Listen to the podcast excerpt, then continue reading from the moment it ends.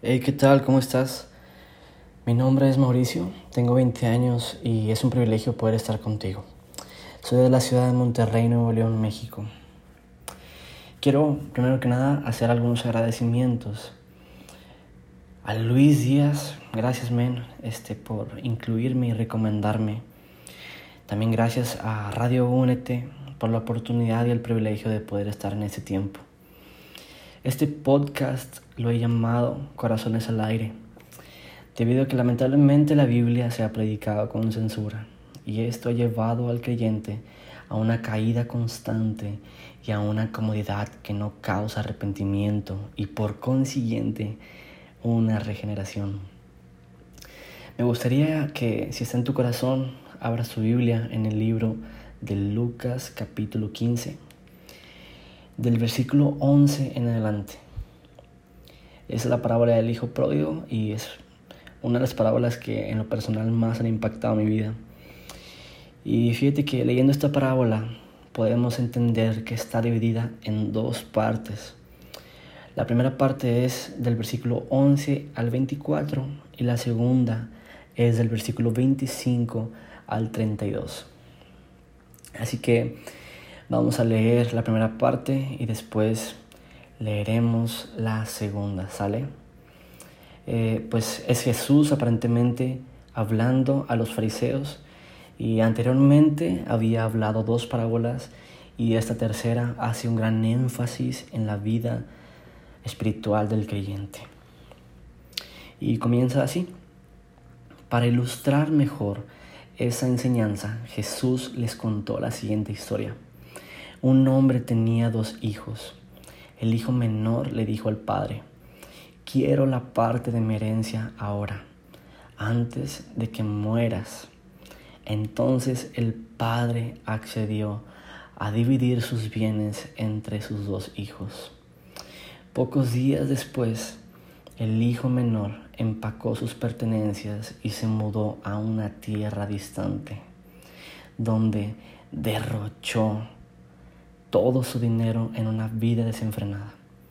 Al mismo tiempo que se le acabó el dinero, hubo una gran hambruna en todo el país y él comenzó a morirse de hambre.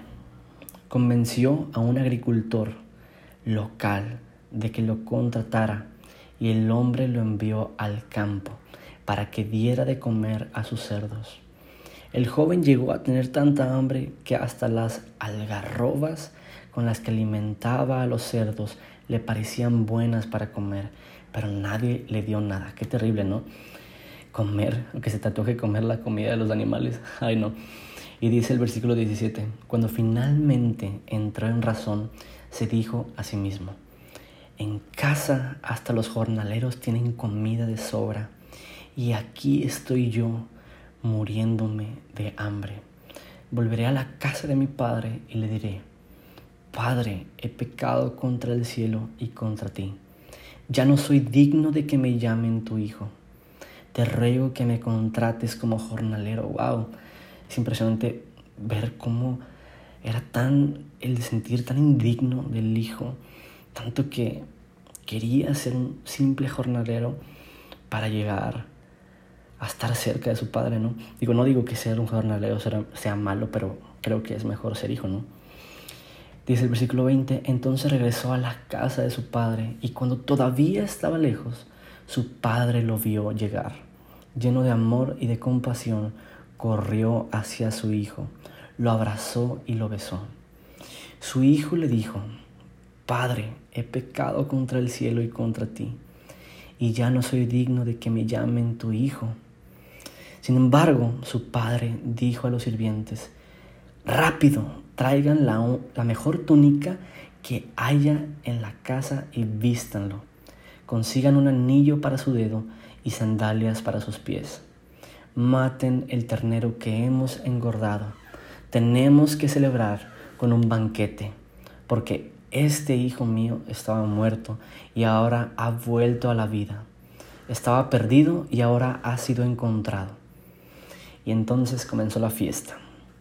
Fíjate que es muy interesante notar que dentro de, esta parábola se ha predicado simplemente la historia del hijo que destruyó su vida, malgastando su herencia en cosas que lo llevaban a la perdición.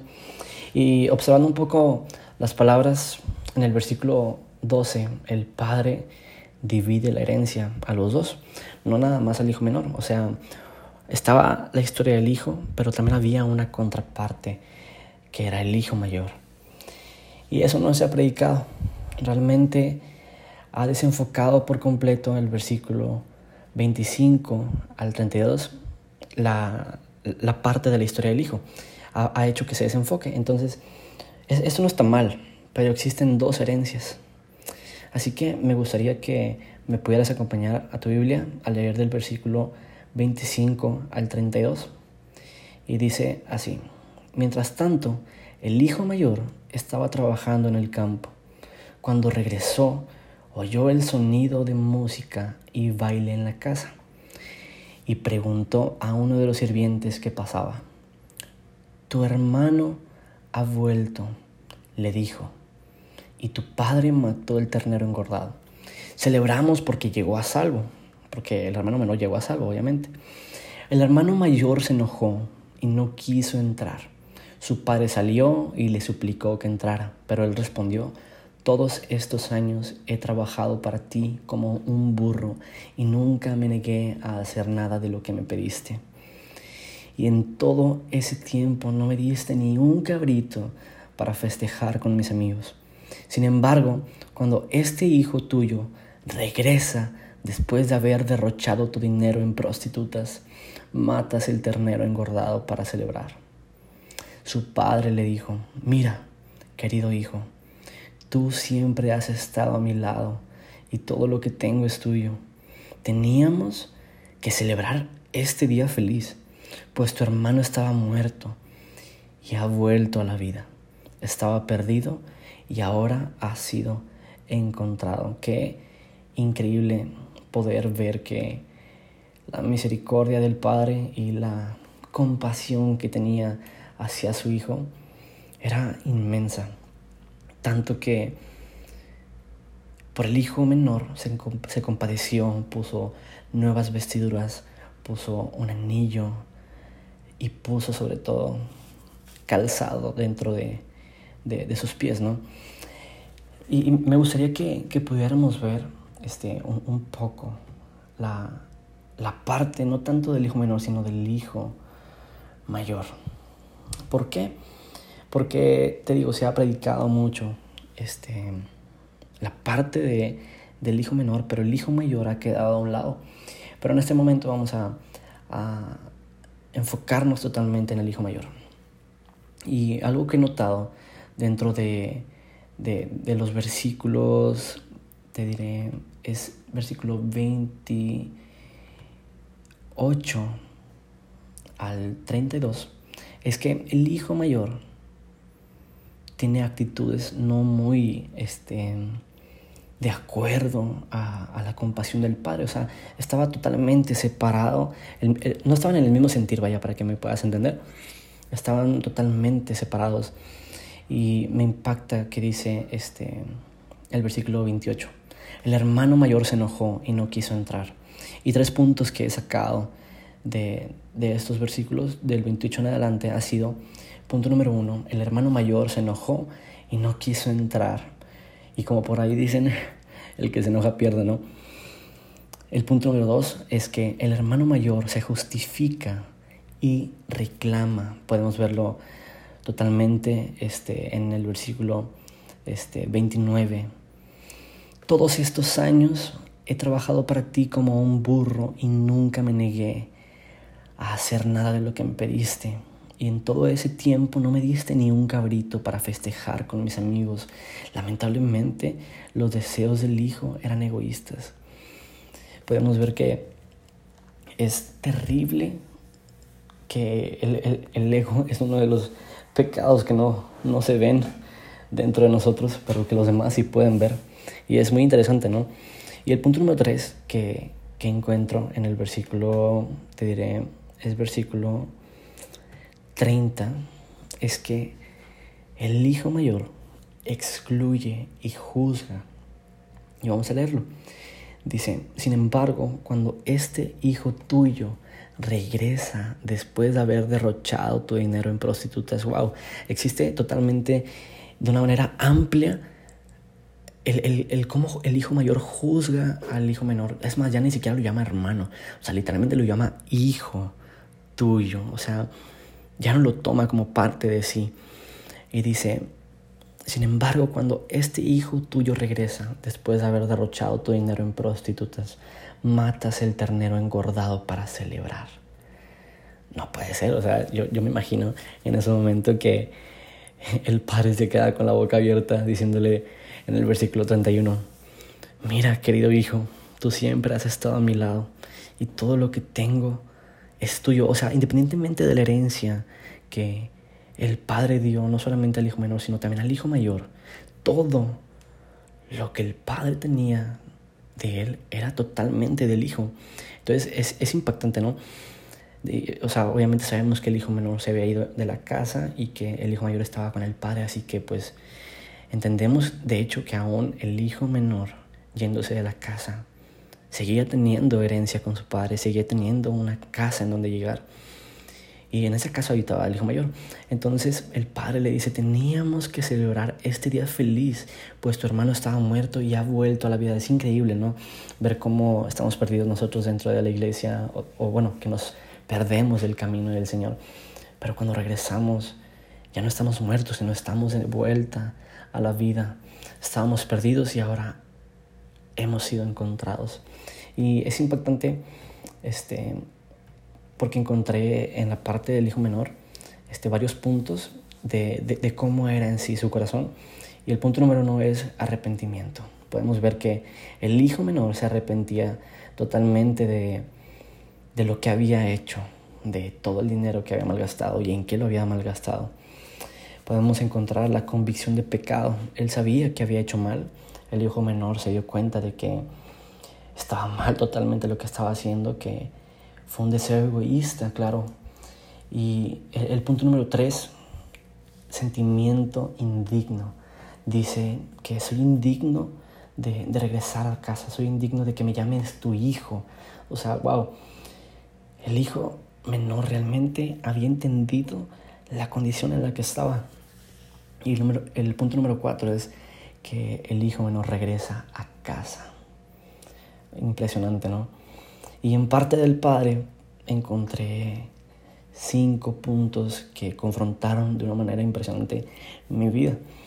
Y, creo que también pueden este, confrontar la tuya. El punto número uno es compasión. Podemos ver cómo el Padre se compadece al momento en que el Hijo llega y lo ve de lejos, el Padre sale corriendo, lo abraza y lo besa y le dice, Hijo mío, ten, ahí te va todo, literalmente todas las vestiduras, el anillo, los zapatos, o sea, es impresionante, ¿no? Cómo se compadece. Y el padre comprende totalmente la condición en la que el hijo estaba. Y por eso el punto número dos de, de parte del padre es la comprensión.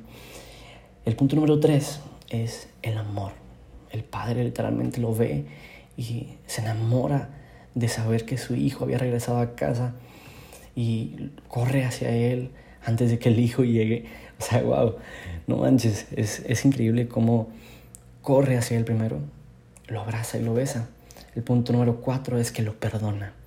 Lo perdona y le da totalmente su herencia y permite que pueda gozar de nuevo de todo lo que está en casa, ¿no?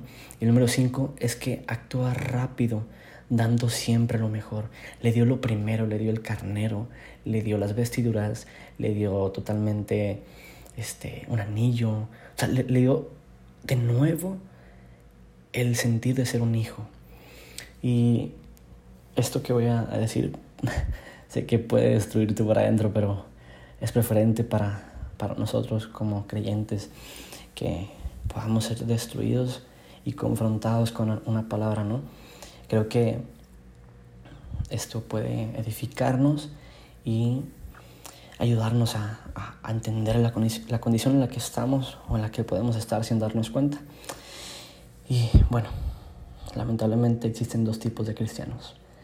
Y yo veo dos tipos de cristianos en esta, en esta parábola, en esta historia. Número uno, aquellos que se justifican, aquellos que apuntan, aquellos que excluyen, aquellos que reclaman, se quejan, se enojan y están inconformes con lo que tienen. Porque si vemos de la parte del hijo mayor tenía herencia y todavía tenía todo lo que el padre tenía. Ya era casa, era, todo, es increíble, ¿no? Y el punto número dos, el, el segundo cristiano que podemos notar, son aquellos que se arrepienten y regresan a casa. Se rinden, se dan cuenta de su condición, se dan cuenta que no pueden seguir así, se dan cuenta que nada dentro de ellos está bien y deciden regresar a casa arrepentidos y dispuestos a, ser destruidos y, transformados. Y fíjate que, qué interesante es notar que para los dos hijos hay gracia, obviamente. Hay compasión y hay misericordia, pero hay, caminos distintos. Sí, hay caminos distintos y lamentablemente hay caminos distintos. Me impacta un versículo en, en segunda, eh, bueno, creo que es primera, ah, no, es segunda de Corintios 5, 17, y habla de que todo es hecho nuevo, todo lo viejo pasó y todo lo nuevo llega y se establece en nuestra vida. Y es impresionante por el hecho de que vemos como el Hijo literalmente había sido confrontado por eso. Y al momento en que llega y, y se reviste con todo lo que el Padre le había dado, ya todo es nuevo y todo lo viejo ha pasado. Su, su condición ya no es la misma, ya no, yo me imagino que ya no comía literalmente la comida de los cerdos o ya no se le antojaba porque ya tenía un lugar en donde comer, un, un, ternero engordado, o sea, estamos hablando de que ya, ya, no comía literalmente cereal, sino que ahora comía salmón, o sea, es, es impactante, ¿no? Y quiero dejarte con una frase que, que creo que es muy confrontante y, así decirlo, destructora.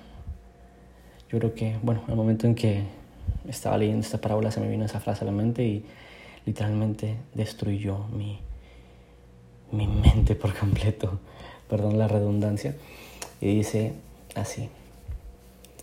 Tu herencia puede ser la prueba que te lleve a un arrepentimiento y rendición o a una muerte espiritual y a la perdición. Te la repito, tu herencia puede ser la prueba que te lleve a un arrepentimiento y rendición. Rendición me refiero a rendirte de tu condición actual sabiendo que estás mal. O te puede, o puede ser la prueba que te lleve a una muerte espiritual o a la perdición. Y eso es la herencia. Así que te invito a que podamos reflexionar un poco en esto. Creo que es importante analizarnos y ver nuestra condición. Y si estamos mal, y si, estamos, si, si podemos lograr notar que, que no vamos por el camino correcto, pues arrepentirnos y tener un corazón como el del hijo menor, ¿no? que, Dios te bendiga y, y puedas compartirle esto a alguien más. Nos vemos en la siguiente.